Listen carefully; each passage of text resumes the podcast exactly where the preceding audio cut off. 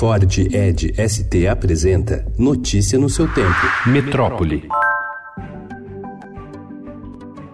O número de ingressantes em cursos de graduação presencial no país em 2018, 2,07 milhões, foi o menor dos últimos sete anos, mostra o Censo de Educação Superior divulgado ontem. De cada dez calouros na graduação, quatro foram para o ensino à distância. O censo deixa clara a concentração do mercado de ensino à distância. Apenas 244 instituições privadas ofertam essa modalidade de ensino e mais de 80% dos estudantes de EAD estão matriculados em 20 instituições, sendo 19 privadas.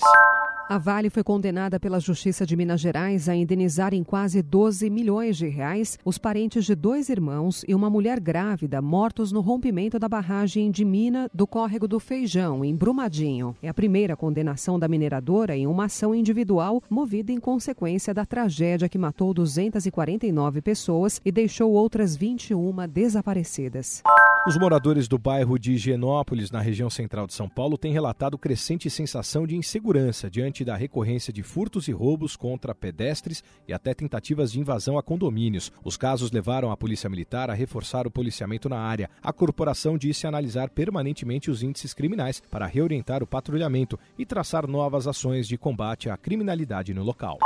O estado de São Paulo registrou uma média de 393 acidentes de trânsito não fatais por dia entre janeiro e agosto desse ano. Isso significa 94,3 mil casos em vias municipais e rodovias, conforme dados do Infociga São Paulo, divulgados ontem. Em média, a cada 27 ocorrências conferidos, é registrada uma com morte. A partir desse mês, o Estadão divulgará também os dados de acidentes não fatais. Em agosto, 478 138 pessoas morreram no trânsito paulista, um aumento de 2,8% em relação ao mesmo período do ano passado.